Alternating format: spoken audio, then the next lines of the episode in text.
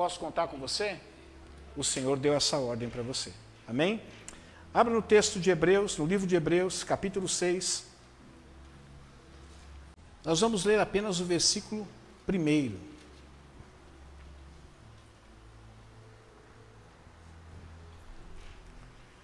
Todos encontraram? É um livro fácil. As crianças já subiram? Já subiram já? Tudo bem? Cadê o, cadê o Rafa? Trabalhando? Eita, homem trabalhador. Esse aí vai ficar rico, hein? Não esqueça de nós quando ele ficar rico. Portanto, deixemos os ensinos elementares a respeito de Cristo e avancemos para a maturidade. Quem é que sabe aqui o que é elementar? O básico. É como você que, quando entrou na escola, aprendeu a ler e a escrever, depois aprendeu as quatro operações da matemática. Isso é o básico que toda pessoa deve ou precisa, pelo menos, saber. Existem pessoas que, por uma razão ou por outra, às vezes é, não foram alfabetizadas, têm dificuldade de fazer contas, mas isso é o básico, todo mundo precisa. Então, quando ele diz assim, olha, deixemos ensinos elementares a respeito de Cristo, deixemos aquilo que é básico a respeito de Cristo. Mas espera um pouquinho, pastor, está dizendo para deixar? É, mas para deixar, mas para você o quê? Avançar para a maturidade. Ou seja, você não pode viver uma vida inteira cursando de primeira a quarta série. Você tem que ir para a quinta, para a sexta, sétima, oitava, hoje tem nona, né? Nono, depois primeiro, segundo, terceiro, aí depois você faz uma faculdade, depois tem é, pós-graduação, depois tem mestrado, depois tem doutorado, e assim passa a vida toda. Hã? MBA, é, o que não falta é curso, né? Sem lançar novamente o fundamento do arrependimento de atos que conduzem à morte, da fé em Deus, e ele vai continuando. Das coisas que ele considera elementar, ou seja, básico. Ele está considerando aquilo que é básico, é, é a questão da necessidade do arrependimento. Todo cristão precisa saber disso. Que sem arrependimento não há o quê? Perdão de pecado. Isso é, é a base. Ele diz também, olha, de atos que conduzem, da fé em Deus. Nós sabemos que sem fé é o quê? Impossível agradar a Deus. Não precisamos estar falando isso a todo momento. Da introdução a respeito de, da instrução a respeito de batismo. Olha, todo nascido de novo precisa passar o quê? Pelas águas do batismo, que representa o quê? A morte para o eu, a morte para a vida carnal e uma nova vida em Cristo Jesus. Ele vai dar prosseguindo, da imposição de mãos, da ressurreição dos mortos e do juízo eterno. Feche seus olhos. Obrigado mais uma vez, porque mais uma vez a sua igreja, uma pequena partícula dela se reúne aqui, Pai, na Parreira Brava, no Ministério Acos. Mas eu não quero orar só por mim, eu quero orar por todos os meus amigos, companheiros, irmãos de ministério, que agora, Senhor, estão com a responsabilidade também de trazerem não simplesmente uma palavra, mas aquela palavra que o Senhor plantou no coração deles. Eu sei, Pai, que é um privilégio muito grande falar aqui em Teu nome, mas nós nunca nos esquecemos que, juntamente com o privilégio, não nos esqueçamos da responsabilidade. E eu oro por mim e pelos meus amigos, pelos meus irmãos, pastores, apóstolos, profetas, evangelistas, seja quem for, Pai missionário que esteja incumbido de trazer uma palavra agora. Que seja o Senhor falando através dos teus filhos, bem como através de mim também. Em nome de Jesus eu oro e agradeço, Senhor. Amém. Todos nós, meus irmãos, é, passamos pelo mesmo processo de aprendizado quando nós entramos na escola. Todos nós, pelo menos aqueles que foram alfabetizados obedeceram ao mesmo processo. Eu sou da época ainda da. Como é que chama a cartilha? Caminho Suave. Quem é da época do Caminho Suave? Vamos erguer a mão aí para me apoiar aqui, a época do Caminho Suave. Você não é, não, André? Do Caminho Suave? O que, que é isso? Não pode ser. Rapaz é novo, né? Pois é. Todos nós passamos por esse mesmo processo, pelo de alfabetização seja através do caminho suave ou de qualquer outra revistinha qualquer, mas o método de alfabetização é sempre o mesmo, né? Nós somos inicialmente alfabetizados, depois nós é, foi ensinado para nós algumas disciplinas, como por exemplo, é, educação artística. Quem é que nunca aprendeu educação artística? Talvez você nunca tenha se tornado um artista, mas aprendeu educação artística. Aprendemos matemática, que é a matéria que a minha esposa mais aprecia, né, amor? Matemática é o forte dela. História, geografia, introdução à língua inglesa, estudos sociais. Nossa, quem é que lembra estudos sociais? O SPB, lembra, Edilene? O SPB, Organização Social da Política Brasileira. Puxa vida. Estudamos química, estudamos biologia, física e por aí afora. Todas essas matérias, meus irmãos, não fizeram de nós exímios, por exemplo, oradores da língua portuguesa, da língua inglesa, não fizeram de nós artista plástico, matemáticos, conhecedores profundos da história ou até mesmo da geografia. Nem tampouco tornou cada um de nós em, por exemplo, não é porque estudamos ciências nos tornamos em cientistas. Não é porque estudamos químicas que nos tornamos em químicos. Não é porque estudamos biologia que nos tornamos em biólogos. Não é porque estudamos física que nos tornamos em físicos. Por aí afora. É claro, é claro que existe as suas exceções, mas isso é a exceção. Ao longo da nossa caminhada na escola, nós tivemos avanços em cada uma dessas disciplinas. Mas mesmo assim, William, ainda nós teremos muito, mas muito, mas muito mesmo a aprender para nos tornarmos aquilo que nós poderíamos chamar de professores eficientes ou profissionais competentes em cada uma dessas áreas. Esse conhecimento todo que a gente adquiriu na escola é, nos permitiu, por exemplo, nós nos comunicarmos uns com os outros. Isso ajudou muito. É claro que hoje, com essa linguagem não binária, com essa esse modismo dentro da, dentro da igreja, eu ia falar, ainda bem que dentro da igreja não pode existir isso, né? mas que esse modismo no mundo, querendo mudar o todo para todos, e daí para frente, o povo não está sabendo falar nem a linguagem correta, quanto mais querer introduzir uma nova linguagem. Né? Pois bem, esse conhecimento todo permitiu com que a gente se comunicasse melhor, fazemos algumas operações matemáticas, por exemplo, você vai lá no açougue, você tem que fazer uma conta, né? Ó, o quilo da carne está 22, se eu comprar 2 quilos vai dar quanto? 44. Mas isso nunca acontece, porque o açougueiro nunca acerta para menos, né? Ele sempre acerta o que para mais. Você pede, eu canso de falar para o amigo, 2 quilos não mais. Adivinha quanto que ele coloca? 2,50, 2,100, 2,150. Ih, rapaz, passou um pouquinho. Outro dia eu falei, não passou um pouquinho, amigão. 2,3 kg passou 300 gramas. 300 gramas dá mais do que um almoço para mim e para minha esposa. Então, por favor, 2 quilos, no máximo 2 quilos, não mais. Aí eles não gostam, quando eles moem a carne moída, passa aquilo, tem que jogar de volta, não gostam, mas é assim que acontece. Então, fazer matemática é bom, você acaba usando, né? Na hora que você vai receber seu salário, você confere lá no banco para ver se, se você tirou os seus 5 mil reais que você tira mensalmente, ou os 4 mil, ou os 3 mil, para ver se está certinho, né? A hora que você vai pagar o aluguel, a hora que você vai pagar as contas, e aí daí para frente.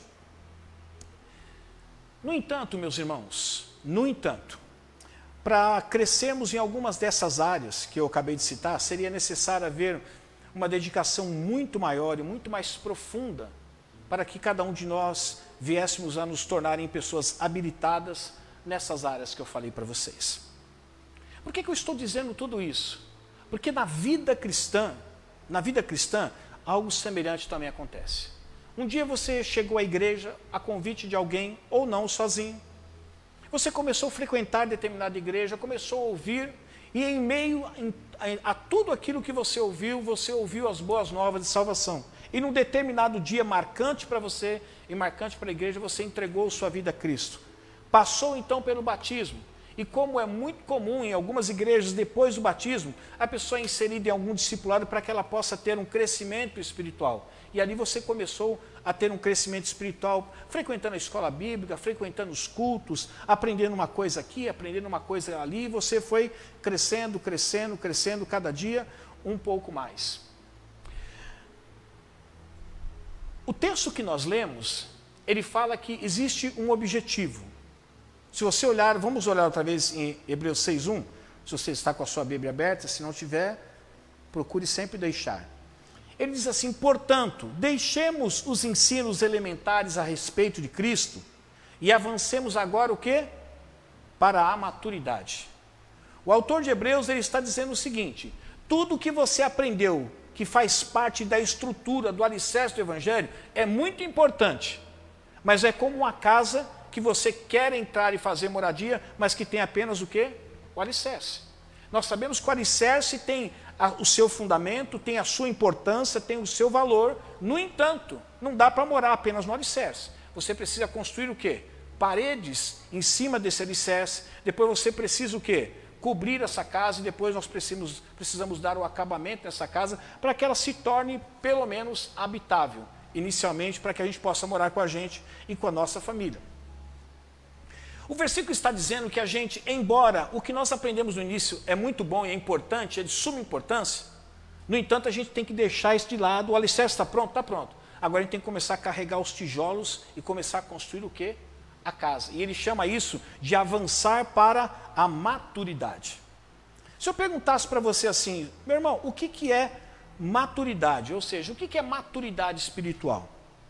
Eu vou resumir aqui em poucas palavras para você nunca mais esquecer o que é maturidade espiritual. Em poucas palavras, significa o seguinte: estado daquele que atingiu o seu desenvolvimento completo. Vou repetir: estado daquele que atingiu o seu desenvolvimento completo. Quando a gente olha para a vida da gente e a gente faz essa pergunta para a gente mesmo, se nós atingimos a maturidade espiritual, tendo como definição maturidade espiritual é o estado que nós atingimos de desenvolvimento completo. Qual é a resposta que nós damos a nós mesmos? Não, não cheguei. Eu não cheguei. Mas a proposta do Evangelho é que o nosso alvo seja o quê? a maturidade espiritual. Mesmo que você tenha consciência de que no atual estado em que você se encontra, você não é alguém maduro, ou você atingiu a maturidade na sua íntegra, você não conseguiu atingir o desenvolvimento de tal forma que ele não fosse parcial, mas sim completo. O problema é que às vezes e todas as vezes que nós olhamos para nós mesmos e perguntamos a nós mesmos se nós atingimos o desenvolvimento completo que representa a maturidade espiritual e nós chegamos à triste conclusão de que nós não chegamos, nós começamos a olhar para esse desafio que é a proposta do Evangelho como algo utópico, ou seja, algo irreal, algo irrealizável. Mas espera um pouquinho, se é irrealizável, por que, que o Evangelho também fez essa proposta para nós? Será que ele propôs para nós algo que é impossível de ser alcançado? Eu acredito que não. Deus jamais proporia, através do Evangelho, para que nós tivéssemos um alvo chamado maturidade espiritual, mas que esse alvo seria algo que a gente nunca alcançaria. Muito pelo contrário. A maturidade espiritual é o alvo que existe e que é possível, não é fácil, mas é possível nós alcançarmos. O que nós não podemos, em meio ao processo, por sempre acharmos que é difícil atingir esse desenvolvimento completo, nós desistirmos. Isso nós não podemos fazer. O desejo de Deus é que a sua igreja, e quando eu falo igreja, não me refiro ao coletivo, mas me refiro individualmente a cada um de nós, que todos nós alcancemos a maturidade espiritual. Por quê? Falar sobre maturidade, meus irmãos, espiritual nos dias atuais não tem sido uma tarefa fácil, ela tem sido laborosa, tem sido trabalhosa. Por que isso acontece? Porque normalmente as pessoas elas querem os benefícios do evangelho sem contudo assumir as responsabilidades do mesmo.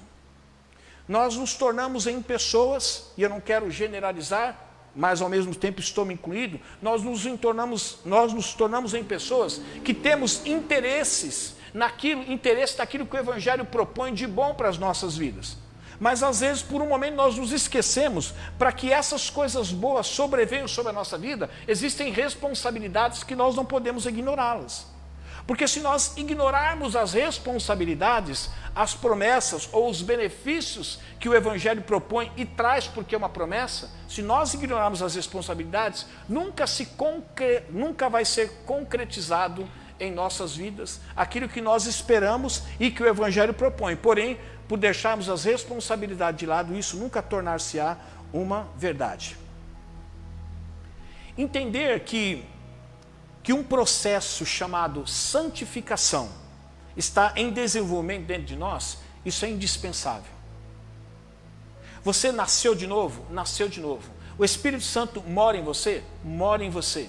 Se você morrer hoje, porque você foi salvo pela graça, o seu destino é o céu? Sim, é o céu. É, através do Espírito Santo posso fazer coisas grandiosas? Sim, pelo poder que habita em mim. No entanto, nós nos esquecemos que não é somente essas coisas que são verdades, mas outras precisam se tornar verdades. E uma dessas outras coisas que precisam se tornar verdade em nossa vida é que, na medida, na medida em que vamos caminhando dentro do Evangelho, a nossa vida vai sendo o quê? Transformada. E ela só pode ser transformada através desse processo que eu acabei de citar para vocês: santificação. Meus irmãos, sem o avanço ou o progresso desse processo, nós não chegaremos à tão esperada maturidade espiritual. Nunca chegaremos. E poderemos partir para o Senhor? Sim. E vamos passar a eternidade com o Senhor? Sim. Mas aquilo que era para ser desenvolvido em nós, enquanto somos forasteiros e peregrinos aqui na terra, ficou o que? Inconcluído. Eu sei que talvez você pense assim, mas o importante é que eu vou estar no céu. É verdade. Também é importante. Mas a questão de que, se nós não dermos a devida atenção para essa questão da maturidade espiritual, a obra que Deus queria fazer em nós, e por fazer em nós também desejou fazer atra através de nós, Ele não pôde fazer. E talvez você diga assim: ah, mas para Deus tudo é possível. É verdade, tudo é possível. Mas nós nos esquecemos que Deus deu para nós, por razões que Ele mesmo sabe, Ele nos deu o direito de fazer escolhas. E que se nós rejeitarmos esse processo de santificação que nos leva à maturidade espiritual, embora Deus possa fazer todas as coisas, essa ele não vai fazer. Por quê? O processo de santificação, aonde nos leva à maturidade espiritual, é um processo que Deus faz em nós ou por nós. Ele faz em nós e não faz por nós. Deus não muda ninguém sem o consentimento deste alguém. Poxa, mas ele é Deus. É verdade, ele é Deus. Então ele está limitado no que diz respeito a mudar as pessoas? Sim, por conta do direito que ele deu às pessoas de fazer o quê? A sua escolha. Ah, eu não acredito que possa ser verdade. Se você não acredita que, você, que isso possa ser verdade, provavelmente você é um daqueles que acredita na teoria do universalismo. Ou seja, que todos no final serão o quê? Salvos, porque querendo ou não querendo ser transformado, querendo ou não querendo ser salvo, Deus vai fazer isso.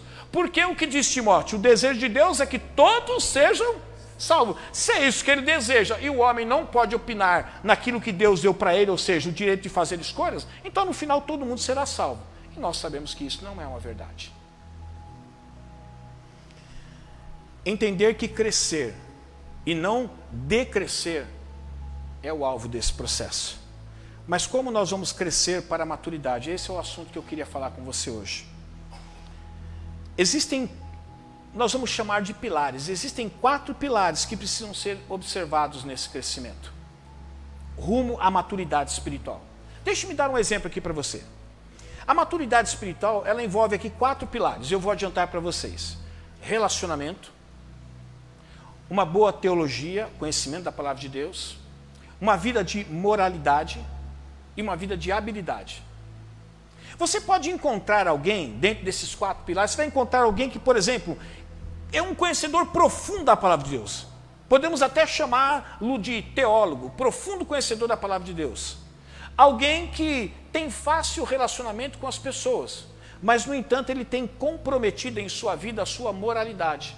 É uma pessoa que, mesmo conhecendo a palavra, e mesmo tendo bons relacionamentos fora e dentro da igreja, ele leva uma vida de pecado.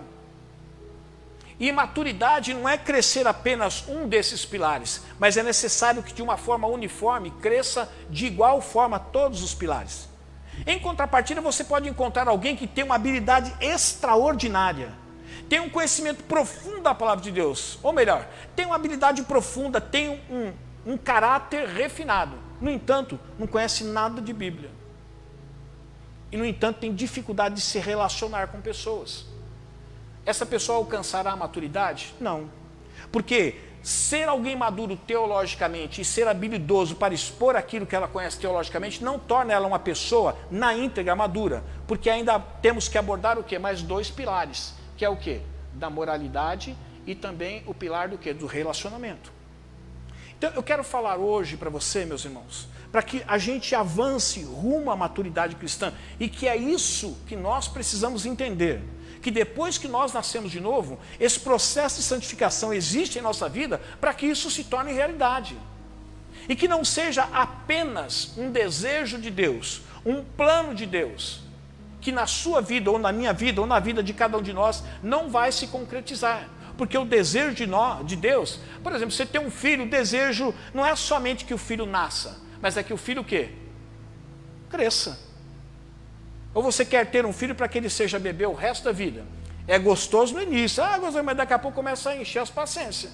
É choro daqui, choro dali, mamar, não tem mais dentro, secou, acabou, seu meu amigo, vamos crescer, né? E daqui a pouco, à medida que ele vai crescendo, você fala assim, ó, ah, coloca na boquinha, filhão, olha, te dei durante muito tempo isso aqui, só que agora vai comendo. Pega aí, mamãe já colocou o pratinho, pega a colherzinha, coloca na boca e vai comendo.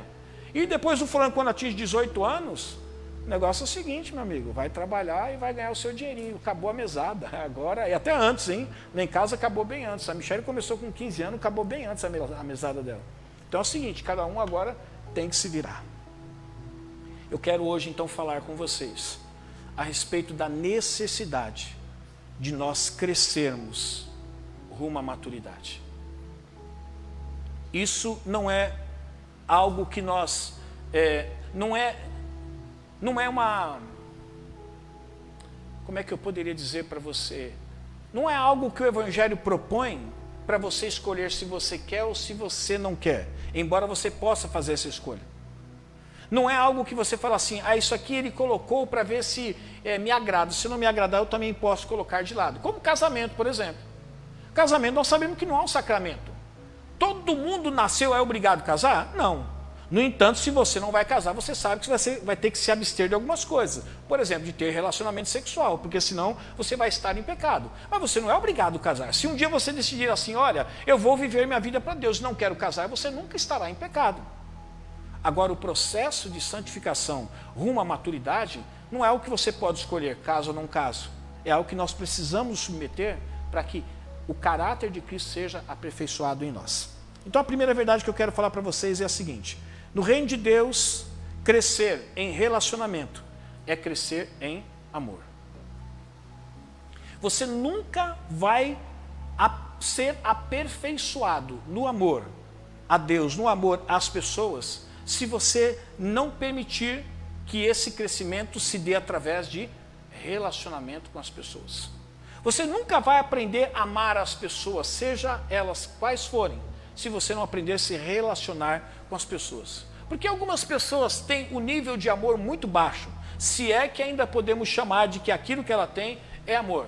Porque ela tem dificuldade de se relacionar. E nós desenvolvemos o amor em nós, porque, como já foi dito inúmeras vezes aqui, amor não é um sentimento, amor é um mandamento. Agora, para que eu possa obedecer esse mandamento, eu preciso que me submeter aos relacionamentos para que através dos relacionamentos eu possa ser aperfeiçoado o quê? No amor.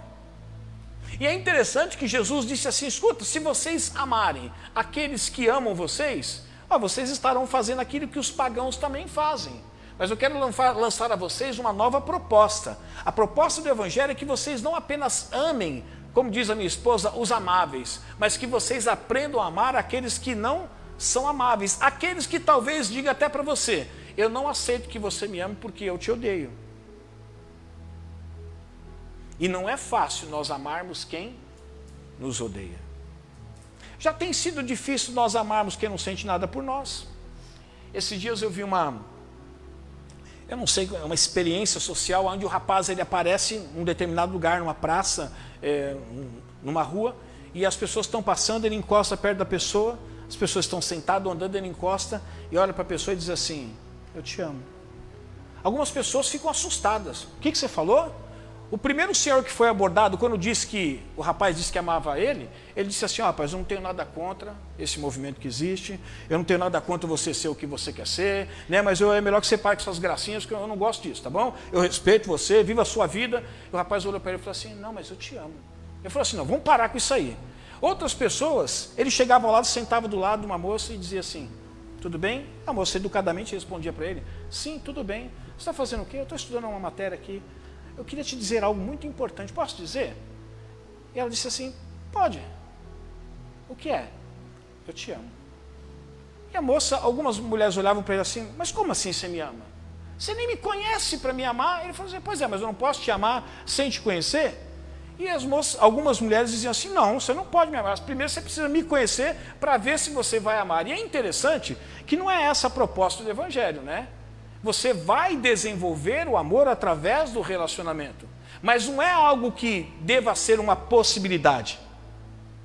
Porque o amor, nós devemos amar o quê? A todos. E é interessante que uma das pessoas que foi submetida a, essa, a esse experimento social, ela estava passando, o rapaz chegou perto dela e falou assim: Escuta, posso falar uma coisa para você? Ela falou assim: Posso. Eu te amo. Ela falou assim: Ah, que coisa mais linda. Vem aqui, levanta, Michel. Vem assim, pegou ele assim: Ah, me dá um abraço aqui, que coisa gostosa. O rapaz estava fazendo experimento social, ficou desconcertado. Porque ele não esperava, porque a maioria das pessoas ficavam o quê? retraídas, com ressalva. Vão me assaltar, o que esse cara está querendo fazer? Ele falou assim: escuta, mas eu não preciso conhecer você para te amar. Ela falou assim: não. Aí foi tão bom ouvir isso de você. E ela começou a chorar. Ela começou a chorar copiosamente. Ele foi lá, deu um abraço e, e acabou o experimento social porque ele não sabia mais o que fazer. E sabe o que, que ele disse para ela? Aliás, o que ela disse para ele? Ele falou: mas por que, que você está chorando? Ah, simplesmente por causa de uma coisa. Eu precisava tanto ouvir isso. As pessoas estão carentes de amor. As pessoas estão vivendo num mundo onde todo mundo vive apressado, onde todo mundo vive correndo, onde todo mundo não tem mais tempo para conversar, quanto mais para se relacionar, ainda mais desenvolver um sentimento, ou melhor dizendo, desenvolver aquilo que Deus pediu para que nós desenvolvêssemos entre as pessoas, que era o amor. No reino de Deus, crescer em relacionamento é crescer em amor. João 13,35 reforça essa ideia. Com isso, todos saberão que vocês são os meus discípulos. Qual vai ser qual vai ser a marca estampada na vida de cada discípulo de Jesus, onde as pessoas vão olhar para eles e vão dizer assim: é indiscutível que essa pessoa é um seguidor de Cristo. E ele responde para nós mesmos: se vocês se amarem uns aos outros. Ele não disse que deveria haver uma manifestação de poder, embora possa haver. Ele não diz que nós deveríamos fazer alguma coisa extraordinária ou um milagre, mas ele disse assim: olha, todos vão saber que vocês são meus seguidores, meus discípulos, que seguem em amor a minha palavra, quando perceber entre vocês um relacionamento aonde um ama o outro. Mas quando é que a gente consegue desenvolver esse amor em nós e nas pessoas. Quando a gente o quê? Crescer em relacionamento. Porque crescer em relacionamento é crescer em amor. 1 João 4,20 diz assim: Se alguém afirmar, eu amo a Deus, mas eu odeio aquele irmão, eu não suporto, ele é muito chato, é ignorante, ele só atrapalha, ele é um filho de Belial, ele é uma pedra no meu sapato. Se ele fosse embora, seria um favor que ele faria a Bíblia diz assim: é mentiroso. Pois quem não ama seu irmão, a quem vê, não pode amar a Deus a quem não vê. Ele está dizendo assim: olha, você está mentindo para quem? Para você mesmo. Quando você diz que ama a Deus, mas você não gosta de algumas pessoas, ou odeia as outras pessoas, você está mentindo para você mesmo, porque ele está dizendo que é impossível você conseguir amar alguém que você não vê e este alguém chama-se Deus, e dizer que ao mesmo tempo você odeia aquele que você vê. É impossível, por quê? Porque é necessário que você estabeleça o quê? Um relacionamento. Se você não está conseguindo estabelecer um relacionamento com quem você vê, qual relacionamento você estabelecerá com aquele que você não vê? E se o amor cresce através dos relacionamentos, você precisa aprender a se relacionar com quem? Com quem você vê. Portanto, meus irmãos, Segundo a João 1,6 diz assim: Este é o amor, que andemos em obediência aos seus mandamentos. Aí talvez você pergunte, por que, que a evidência de que eu amo é eu andar em obediência aos mandamentos dele? Ora, porque o primeiro mandamento que ele deixa claro qual que é? Ame a Deus acima de todas as coisas, mas ame o próximo como a você mesmo. E esse é o que? O mandamento. Então, quando ele diz assim, o amor é esse, que você ande em obediência aos mandamentos, já dizia um certo homem: você quer viver uma vida em paz com Deus? Ame a Deus acima de todas as coisas e faça o que você quiser. É verdade. Se você tiver na sua vida o amor a Deus em primeiro lugar, todas as outras coisas que você for fazer, será o que? Subordinado ou submetida primeiro a esse crivo que você tem, o do amor a Deus. Primeira verdade, eu quero ressaltar aqui, no reino de Deus, crescer em relacionamento é crescer em amor. Por isso que é indispensável, meu irmão, que você estabeleça os relacionamentos, já que você está aqui, com as pessoas que aqui estão. Chegue antes para conhecer as pessoas. Espere um pouquinho antes de ir embora. Estabeleça, porque o que nós estamos fazendo aqui é um culto, um culto a Deus. Mas esse culto a Deus não estabelece relacionamento, não estabelece vínculos uns com os outros se você chegar na hora do culto e sair correndo no final. É preciso que você conheça a pessoa que está do seu lado. Pergunte o nome da pessoa que está do seu lado para ver se você sabe. A não ser aquele que seja visitante, vou te dar uma, uma desculpa, né? Segunda verdade, no reino de Deus, crescer em teologia é crescer em conhecimento. 1 Pedro 3,15 diz assim: Antes, santifiquem Cristo como Senhor em seu coração, estejam sempre preparados para responder a qualquer pessoa que lhes pedir a razão da esperança que há em vocês. Se alguém hoje te abordasse e perguntasse para você assim: por que, que você crê em Jesus Cristo? Por que, que você crê em Deus? Por que, que você é, se submete ao Evangelho? Por que, que você vai à igreja? O que você diria? Eu espero que não seja aquelas respostas mais simplistas que pode existir. Porque Jesus me ama. Ah, tudo bem. Você segue Jesus porque Jesus te ama. Ah, então é a razão pela qual eu não sigo Jesus é porque eu nunca senti esse amor dele por mim. A pessoa pode responder isso para você. Se você disser assim, ah, eu na realidade eu, eu creio em Deus porque para mim Deus existe. Eu falar assim, ah, por isso que eu não creio em Deus, porque para mim Deus não existe. E por aí afora você pode encontrar os mais diversos dilemas para responder determinadas perguntas. Por isso que no reino de Deus, crescer em teologia, algumas pessoas se assustam com a palavra teologia. Ah, pastor, isso é coisa para pastor, isso é coisa de catedrático, isso são pessoas que, têm que, que vão para a faculdade estudar, e até porque a, a letra mata e o espírito vive e fica, como disse uma amiga da pastora. uma vez uma pessoa disse assim, ó, a letra mata e o espírito vive e fica. Eu falei, não seria vive e fica? E, e é junto, né? separado. Né? Quando se fala em teologia, teologia significa o quê? Teo é Deus, logia é o estudo. Estudo sobre a pessoa de Deus. E para que você conheça Deus, você precisa estudar também a palavra de Deus. Porque Deus se revela o quê? Através da palavra. Por isso que no reino de Deus, crescer em teologia é crescer o quê? Em conhecimento. É impossível você ser alguém que está buscando conhecer a Deus se você não busca o conhecimento de Deus, que se dá também, não é só, que se dá também através do que? Da palavra de Deus. Pedro diz o seguinte: vocês precisam estar preparados para poder prestar razão da esperança que há em vocês. Qual é a esperança que há em nós? Qual é a esperança que há em nós? Que somos salvos ah, tudo bem, somos salvos, não vamos para o inferno, mas acabou aí? Não. Nós um dia seremos o quê?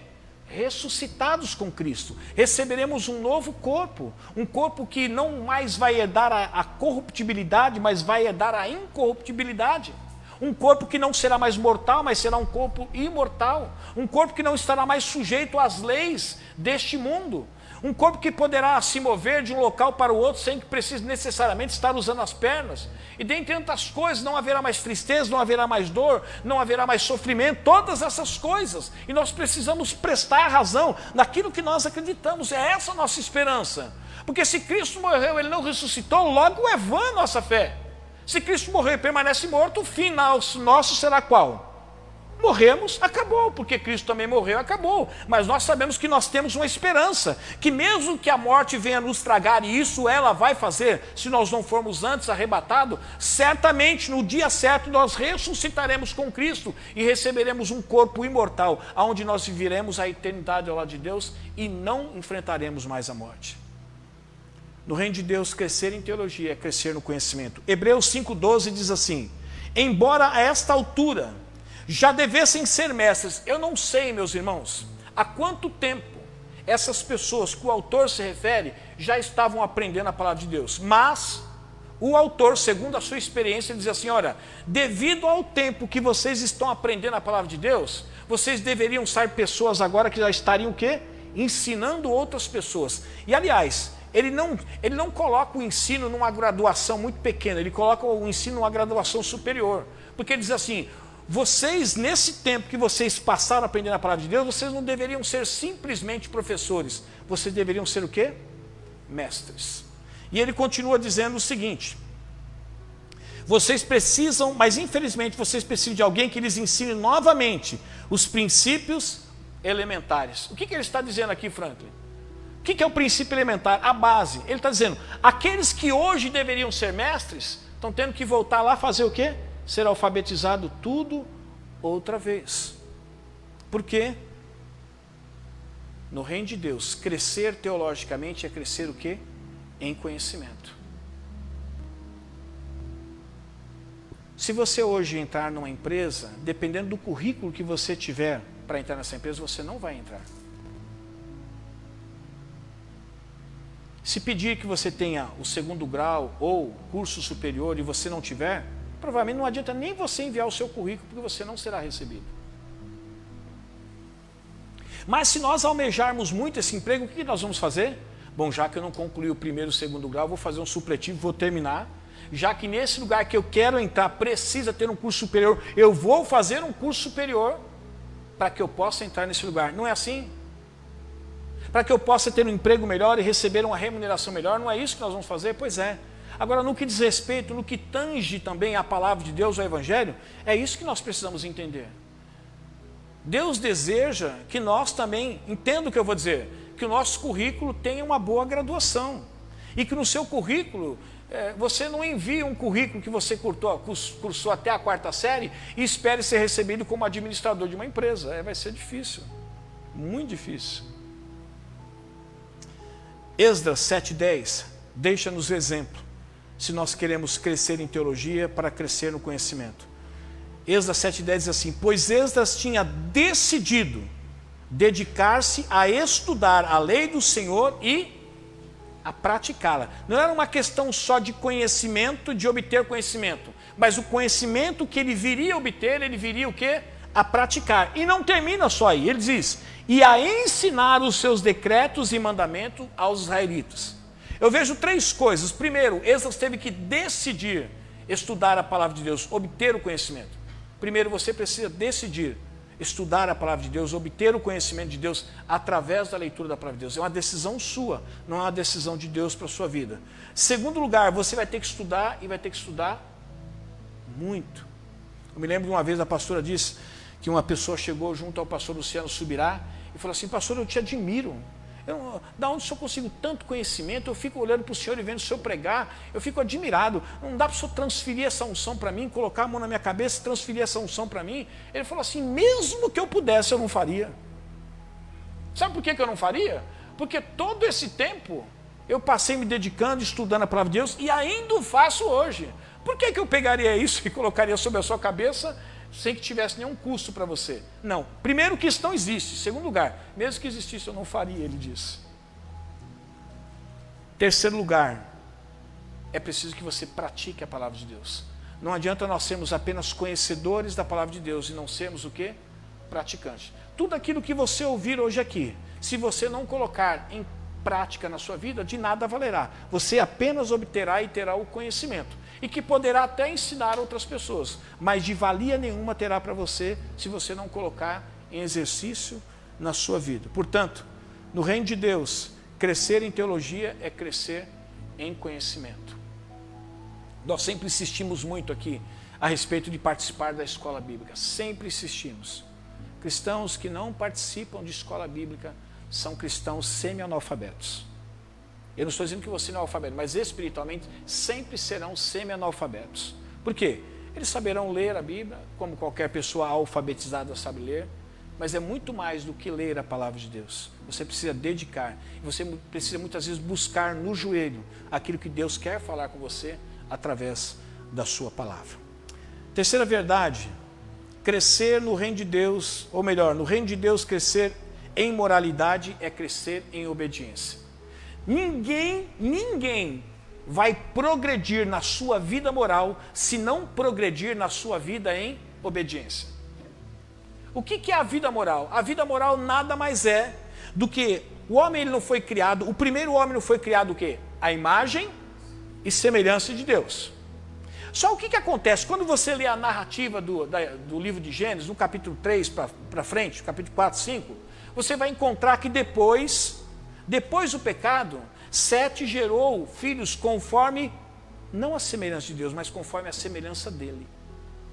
Então agora os homens caídos não são mais o que? Imagem e semelhança de Deus. Só são imagem. A semelhança é o exercício da imagem. O que, que vem a ser isso? Uma coisa é você ter um raciocínio e você ter um bom raciocínio. Outra coisa é você usar esse raciocínio semelhante à forma que Deus usa o dele. O homem construiu o avião. O avião é uma benção? É uma benção. Ele usou a inteligência que Deus deu para ele. Ou seja, uma das partes da imagem de Deus no homem. Colocou. Todavia, o mesmo avião que o homem construiu, que serve para do outro lado do país pegar um órgão como o coração ou como o rim e trazer para ah, mil quilômetros, dois mil quilômetros para ser implantado uma outra pessoa e salvar a vida, foi o mesmo homem, o mesmo homem não, ele usa o mesmo avião para pegar uma bomba jogar lá em Hiroshima e matar dezenas de milhares de pessoas.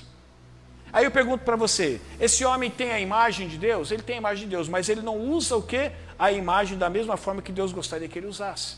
Ou seja, a semelhança. No reino de Deus, crescer em moralidade é crescer em obediência. Por isso que todo desobediente vai se tornando potencialmente um imoral. Vou repetir. Todo desobediente vai se tornando potencialmente um imoral. Porque à medida que ele desobedece, ele vai deformando aquilo que porventura pode existir dele do caráter de Cristo. E o que acontece? Tudo aquilo que não é alimentado pela obediência é deformado pela desobediência. No reino de Deus, crescer em moralidade é crescer em obediência. Mateus 5,19 diz assim: Todo aquele que desobedecer a um desses mandamentos, ainda que dos menores, e ensinar os outros a fazer o mesmo, será chamado menor no reino dos céus. Mas olha que interessante que ele diz agora. Mas todo aquele que praticar e ensinar esses mandamentos será chamado o quê? Grande no reino dos céus. Ele está dizendo: se aquilo que você aprendeu, você obedecer, a sua vida moral estará sempre em ascendência. Mas se tudo aquilo que você aprendeu, você não colocar em prática, a sua vida moral sempre estará em descendência, vai estar sempre decrescendo. Por isso, no reino de Deus, crescer em moralidade é crescer em obediência. Nós vamos nos tornando moralmente cada vez mais parecido com Cristo à medida que nos submetemos a levarmos uma vida de obediência. Sem obediência não há progresso, não há avanço, na vida moral de nenhum homem, mesmo daquele que nasceu de novo. Marcos 7,9 diz assim: E disse-lhes: Vocês estão sempre encontrando uma boa maneira de pôr de lado os mandamentos de Deus, a fim de obedecerem às suas tradições. Jesus estava dizendo o seguinte: olha, vocês preferem, se vocês tiverem que fazer uma escolha entre aquilo que vocês sempre fizeram e aquilo que Deus propôs para vocês fazerem, vocês procuram sempre fazer aquilo que vocês sempre fizeram. Isso tem um nome: tradição. Vocês seguem as tradições e anulam o que? Os mandamentos. Ou seja, quando você segue a tradição e a tradição está em desarmonia com o mandamento, você está vivendo uma vida de desobediência. Em decorrência da sua desobediência, o seu caráter moral acaba se comprometendo. Mas se você colocar as tradições de lado, sabe aquela história, falar assim, ah, eu nasci na religião A, meu avô foi da religião A, meu tataravô da religião A, meu pai é da religião A, e eu vou ser da religião A. É uma tradição. Olha, se a religião A for a religião verdadeira, glória a Deus, continue nessa tradição. Mas se infelizmente não for a religião, ou não for o verdadeiro cristianismo, infelizmente você vai seguir a, a sua tradição até o último dia da sua vida, mas viverá uma vida em desobediência a Deus.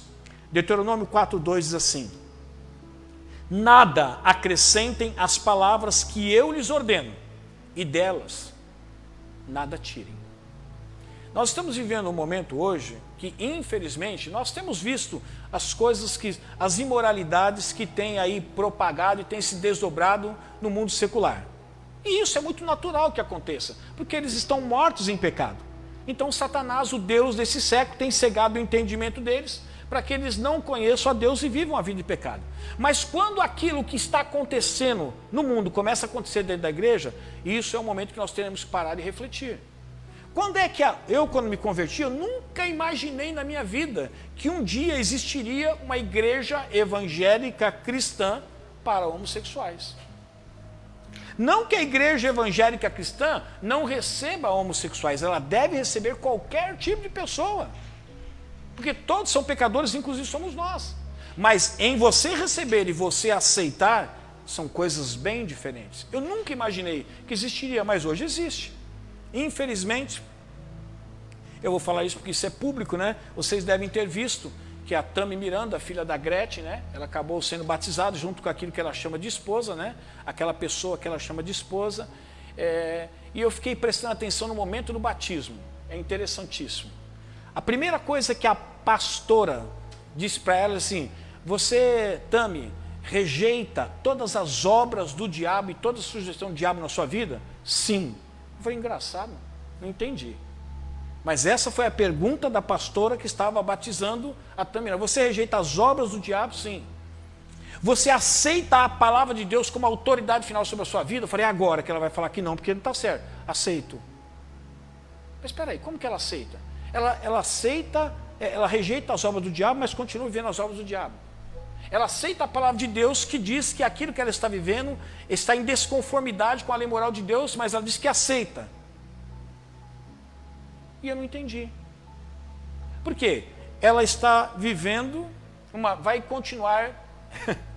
ela supostamente recebeu Cristo, supostamente é, rejeitou as obras do diabo, supostamente aceitou a palavra de Deus como autoridade final sobre a sua vida, mas continuará vivendo uma vida de desobediência, de pecado. E isso não vai aperfeiçoar em nada a sua vida moral. Muito pelo contrário, vai continuar vivendo a vida que ela vive. Mas não se escandalizem, porque às vezes a gente pensa em Tami Miranda, né? Mas a gente tem que pensar na gente também. É que Tami Miranda ela é uma homossexual, né? E a gente pensa que no inferno é, vai ter espaço só para os homossexuais. Não, vai ter para os mentirosos, se você mente e continua mentindo. Vai ter para o fornicador, aquele que fica fazendo sexo antes do casamento, também tem.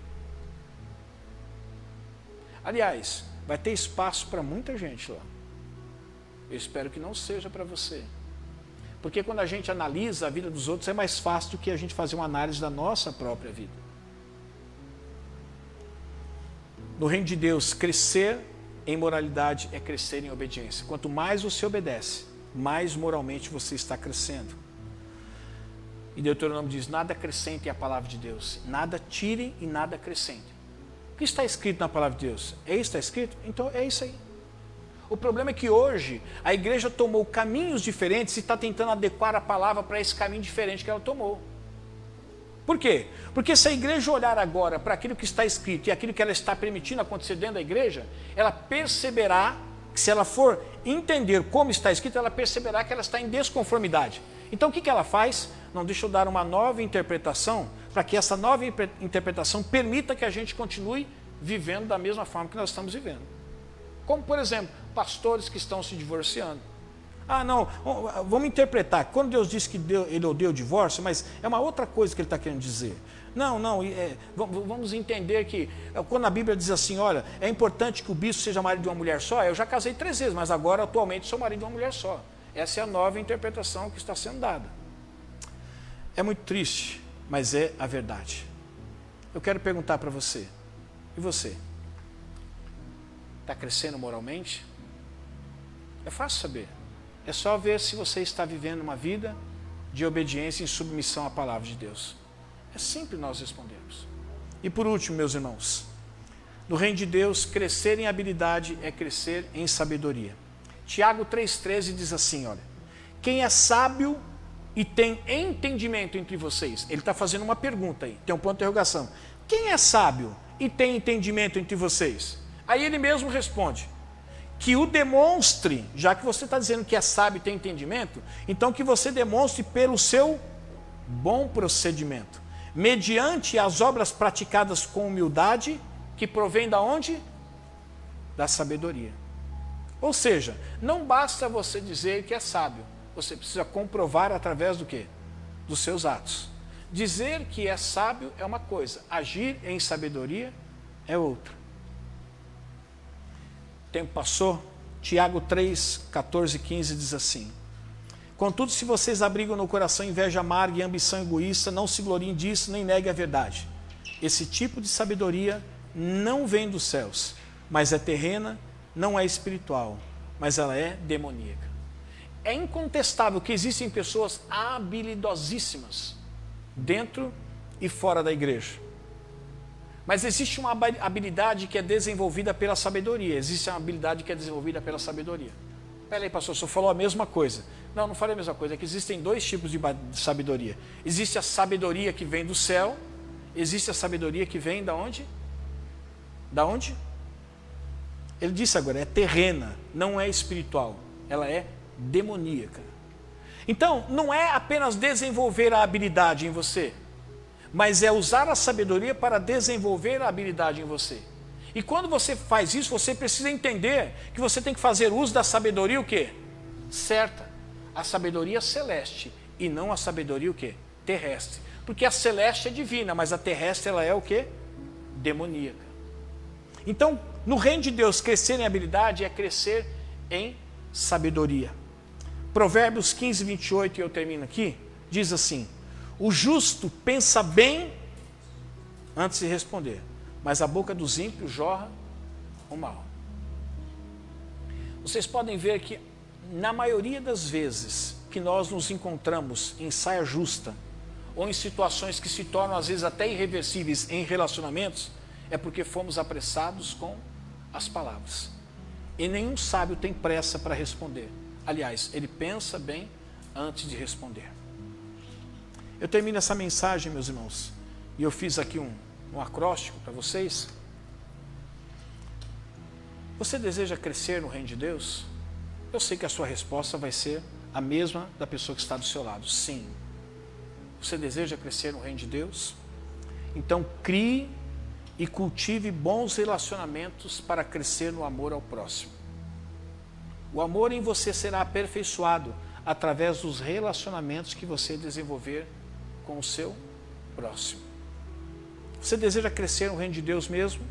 Fundamente-se numa boa teologia para crescer no conhecimento de Deus. Teologia existe as mais diversas, meus irmãos. Se você for na igreja A, B, C, D, você vai encontrar teologias ali dentro. Mas as teologias bíblicas são aquelas que têm valia para Deus. Toda igreja tem a sua teologia. Agora, convém nós sabermos se essa teologia ela se harmoniza com os ensinos da palavra de Deus. Vou falar isso também porque isso se tornou público recentemente. É, como é que chama? Não, não. O da prosperidade. Me ajuda a lembrar. É o Benny Hinn. é um pregador conhecido por, por, muitos, mas que depois de muitos anos de ministério, ministério veio a público dizer assim: me perdoem. Tudo aquilo que eu ensinei para vocês no que diz respeito à prosperidade era mentira. Agora eu digo para você, quantas pessoas caminharam nessa mesma linha? Durante anos. E ele veio pedir perdão chorando. Mas é claro que Deus o perdoou, perdoou. Mas o reflexo ficou na vida de muitas pessoas. E talvez vai permanecer, mesmo talvez ele dizendo, como ele disse que estava arrependido, algumas pessoas dizem assim, não, mas ele pode ter deixado de acreditar, mas eu continuo acreditando. Então, se você deseja crescer no reino de Deus, fundamente-se numa boa teologia para crescer no conhecimento de Deus. Não vai dar certo, né? Se diminuir a fonte, não dá? Diminui a fonte e a gente coloca para dar certo. Você deseja crescer no reino de Deus? Invista, meu irmão e minha irmã, numa excelente moralidade para crescer na obediência ao Senhor. Você sabe que obediência é um investimento que você tem que fazer em você mesmo. Ou seja, disciplina e condicionamento, e orando e pedindo força para o Espírito de Deus, se sujeitar. Ninguém consegue obedecer se não se disciplinar a obediência. Você pode às vezes morrer dizendo assim, ó, eu nunca consegui obedecer nessa área, porque você nunca se disciplinou nessa área.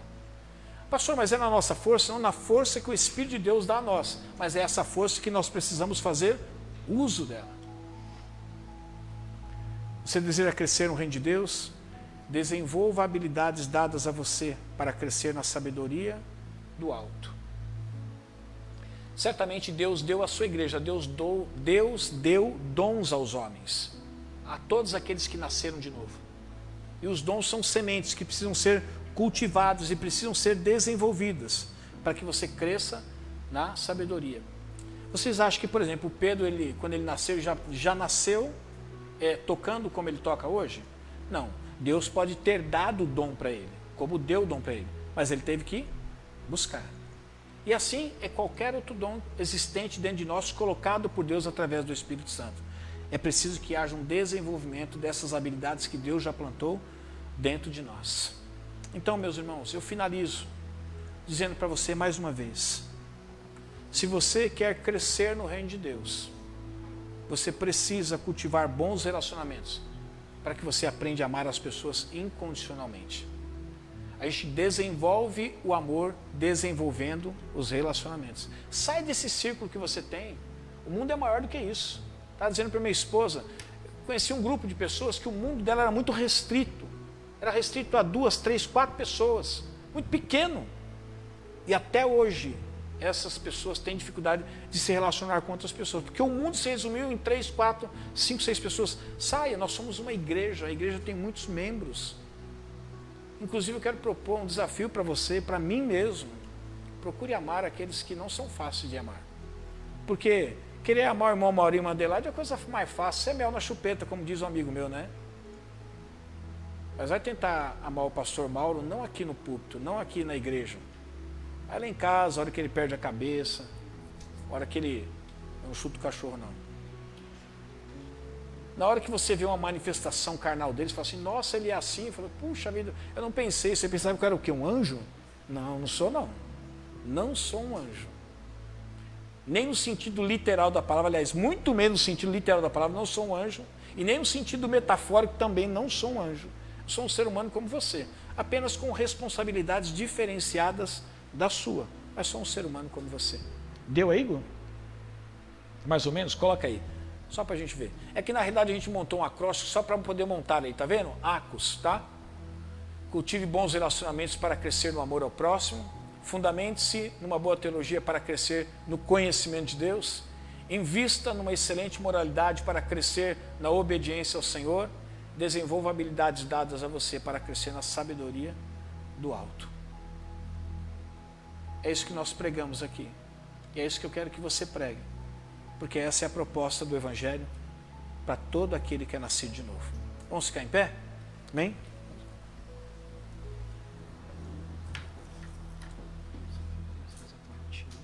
Oi?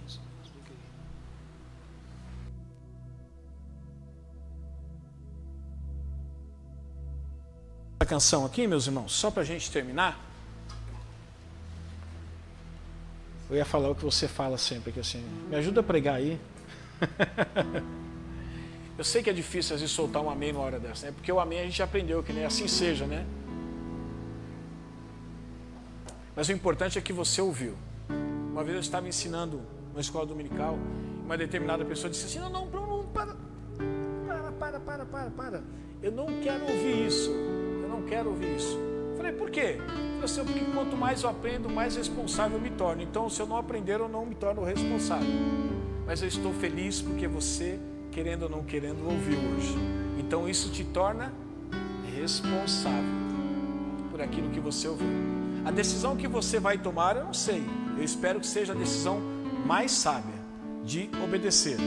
Mas hoje você ouviu a verdade da palavra de Deus. Vamos cantar.